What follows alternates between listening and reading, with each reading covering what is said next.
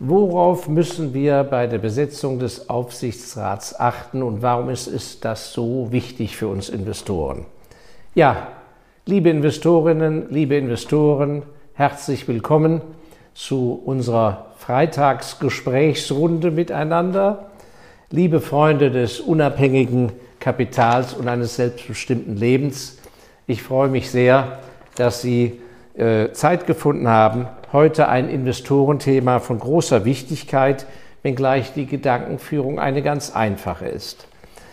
Äh, wir müssen uns ja vor Augen halten, wenn wir mit unserem Kapital bereit sind, eine Firma zu unterstützen, ihr Kapital zu geben, dann machen wir ja keinen Darlehensvertrag, wo wir einen Anspruch haben, das Geld zurückzubekommen, sondern wir geben das der Firma, indem wir uns an dem Aktienkapital beteiligen können und bekommen unser Kapital ja nur zurück, wenn uns jemand anderes diese Aktie abkauft.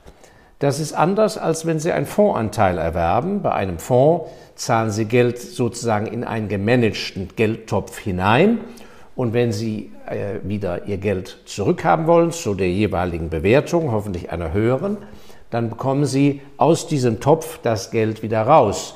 Und zwar auf den Cent hinter der Kommastelle genau zur jeweiligen Bewertung des Tages.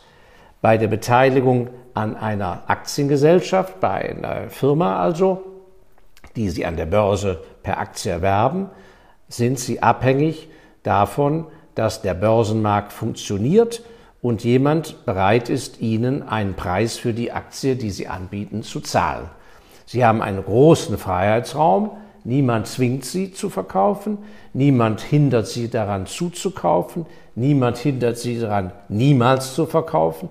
Und ich habe ja schon oft das Beispiel meines Großvaters väterlicherseits erlebt, der zutiefst, obwohl er kein Finanzprofi war, aber seine gesamten Ersparnisse, abgesehen von ein, zwei Immobilien, immer nur in Aktien gesteckt hat, weil er zutiefst von der Inflation und dem Wachstum guter Firmen überzeugt war. Dieser Mann hat in seinem ganzen Leben keinen einzigen Verkaufsauftrag erteilt. Und das deckt sich ja auch mit der Linie in etwa mit Warren Buffett, der an sich das Urportfolio in seiner Holding kauft oder gekauft hat und an sich niemals abgibt. Die Voraussetzung ist, dass es eine gute Firma ist. Und was ist jetzt eine gute Firma für ihr Kapital? Für die, vor allem die Vermögensvermehrung. Und das ist ja mein Mandat. Ich betrachte mich nicht als Administrator und statischer Verwalter irgendwelcher Größen, der die Hosen voll hat äh, und man hoffentlich schafft, die Inflation zu schlagen. Nein, oder zu erhalten, die Kaufkraft und so weiter. Nein, das Mandat ist, dass wenn man mit eigener Arbeit viel verdient hat, und über das normale Lebenshaltungsmaß hinaus Rücklagen bilden kann, dann möchte ich, dass diese Rücklagen, so wie ich auch wachse in meinem beruflichen Können, so muss auch mein Kapital wachsen können, ohne dass ich es wirklich massiv riskiere. Und dazu brauche ich gute, erstklassige Firmen. Und die erstklassigen Firmen zeichnen sich wodurch aus? Dass am Ende des Tages die Vertreter von uns Kapitalgebern, dass diese Vertreter auf unser Kapital und was damit passiert aufpassen. Und das ist der Aufsichtsrat. Der Aufsichtsrat oder in anderen Ländern genannt der Verwaltungsrat hat die Aufgabe, über den Kapitaleinsatz zu wachen. Das ist sein eigentliches Mandat und zu diesem Zweck ernennt er den Vorstand oder besetzt die exekutiven Posten äh, im Rahmen äh, bei den Verwaltungsräten in der Schweiz und im Angelsächsischen. So. Und der entscheidende Punkt ist jetzt der, dass diese Vertreter unseres Kapitals auch wirklich das Kapital als ein Herzensanliegen haben die wissen, dass Kapital nicht vom Himmel fällt, sondern erarbeitet worden ist durch Konsumverzicht, entstanden ist vielleicht durch großen Risikoeinsatz eines ihrer Vorfahren oder selber durch übermäßiges Arbeiten, Verzicht auf Freizeit und, und, und. Jedenfalls von daher, dass Kapital einen Anspruch einen Lohn zu verdienen. Das ist die Verzinsung und die Verzinsung ist der Ausdruck der, des Zuwachses im Vermögen oder was ausgeschüttet wird. Und der große Unternehmer Hayek, Großaktionär und Führer und Leiter der Swatch-Uhrengruppe in der Schweiz, der in zweiter Generation, sein Vater hat ja die moderne Swatch-Gruppe kreiert, ist ja dann verstorben und sein Sohn mittlerweile in meinem Alter, Hayek, äh, hat es neulich auf einer Konferenz sehr gut gesagt. Er hat gesagt, Unternehmer, wirkliche Unternehmer haben ein Herz, ein Herz für das Unternehmen, für die Vision des Unternehmens. Und diese Vision muss stark sein und das ganze Herzensanliegen gepaart natürlich mit Know-how, das wird mit dem Kapital unterfüttert und das ist, was uns den Vermögenszuwachs bringt. Denn unser Vermögen kann ja nur wachsen, wenn auch etwas kreiert wird, wenn etwas geschaffen wird, etwas, was besser ist, was günstiger ist, effizienter ist und nicht einfach, weil es halt da ist. Und er weiß zu Recht, dieser wunderbare Unternehmer Hayek, einer der wenigen Fälle, wo auch in der zweiten Generation ein großes Talent vorhanden ist, hat gesagt, leider, von Ausnahmen abgesehen, haben viele Manager, also Menschen, die nicht unternehmerisch denken, haben oftmals kein Herz für das Unternehmen, sondern haben ein, eher eine Söldnermentalität. Sie heben ihr eigenes Ego-Denken, ihre eigenen Ego-Ziele über das Ziel unseres Kapitals und der Firma, heben die drüber.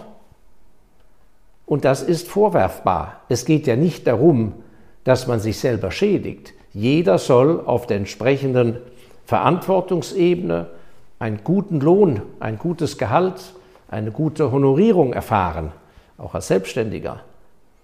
Aber alles hängt und steht ja, dass die Firma weiter prosperiert. Daran hängen ja die Produkte, der Output der Produkte, aber natürlich auch die Sicherheit der Arbeitsplätze, und wenn im Rahmen dieser Organisation vielleicht von 500 Mitarbeitern oder 2000 einer da ist, der sagt, na na, also ich bin ja da, ich habe einen Fünfjahresvertrag und da will ich an sich alles optimieren. Ich bekomme eine Gewinnbeteiligung, die ist am Betriebsergebnis organisiert und dann überlege ich doch mal, äh, wie kriegen wir das Betriebsergebnis in den fünf Jahren besonders schön hingebügelt.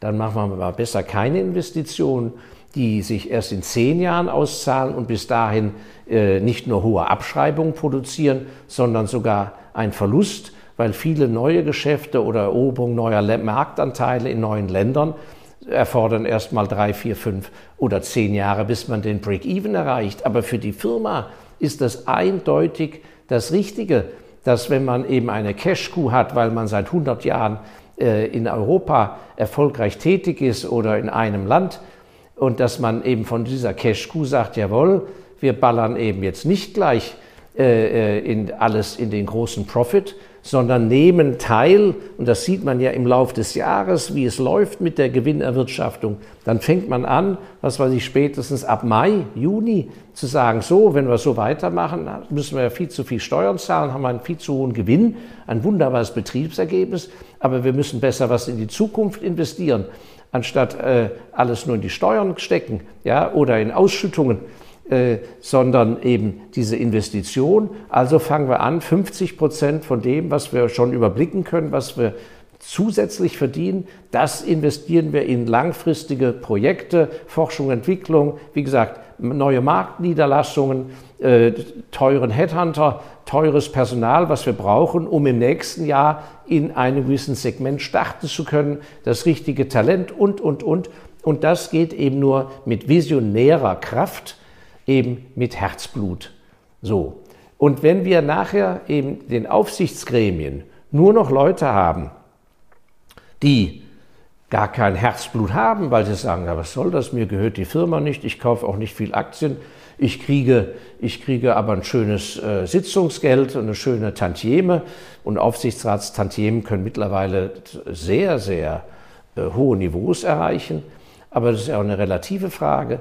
Wenn einer nur daran denkt oder wenn einer eben äh, äh es zulässt, dass dann die exekutiven Manager diese gute Vision nicht übernehmen und nicht übertragen, dann wird es für uns Investoren sehr gefährlich.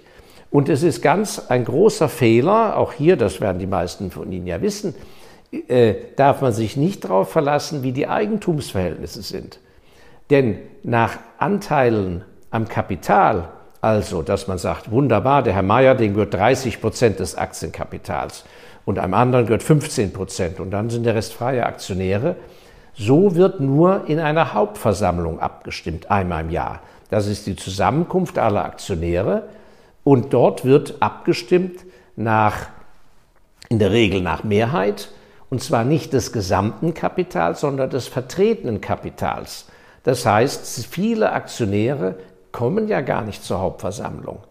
Das heißt, theoretisch müssten bei einer Hauptversammlung, wenn wir also eine kleine Aktiengesellschaft haben mit zehn, äh, zehn Aktionären, die sich alle kennen, die kommen in der Regel dann, wenn einer nicht gerade krank ist, einmal im Jahr zur Hauptversammlung zusammen, sitzen alle da, dann sind 100 Prozent des Kapitals vertreten.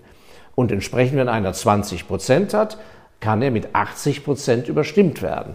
Es gibt aber Fälle, da ist das mit, der, mit dem Interesse, dass die großen Aktionäre zur Hauptversammlung erscheinen und auch die kleinen Aktionäre sehr gering. Und die haben traditionell gerade mal, dass 30 Prozent der Aktionäre erscheinen. Und die 70 Prozent lassen sich nicht vertreten und erscheinen nicht.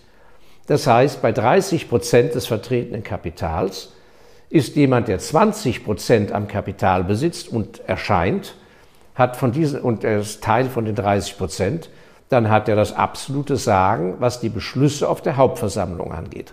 Aber auf der Hauptversammlung wird lediglich der Aufsichtsrat gewählt, nicht der Vorstand. Der Vorstand, der die Arbeit macht, das Operative leitet, wird vom Aufsichtsrat ernannt. Innerhalb des Aufsichtsrats, und das ist jetzt der eigentliche Trick, geht es aber, und ich bin selber in vielen kleinen Aufsichtsräten früher gewesen, in Skandinavien, Australien und so weiter, wo man das hautnah erlebt, da war zum Teil ich der größte Aktionär, aber das hat überhaupt nichts zu bedeuten, denn im Aufsichtsrat geht es nicht nach Anteil der vertretenen Stimmen, sondern nach was die Engländer nennen Show of Hands, nach Kopf. Das heißt, wenn wir fünf Leute im Aufsichtsrat haben und vier sind dagegen und einer ist dafür, dann ist derjenige, der dafür ist, überstimmt.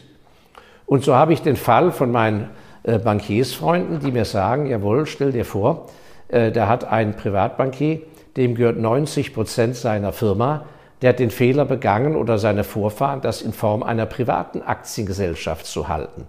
Also nicht börsennotiert. Aber es gibt 10% Aktionäre, die äh, 10% des Kapitals, gibt es freie Aktionäre, privat, äh, und 90% gehört ihm aus der Gründerfamilie.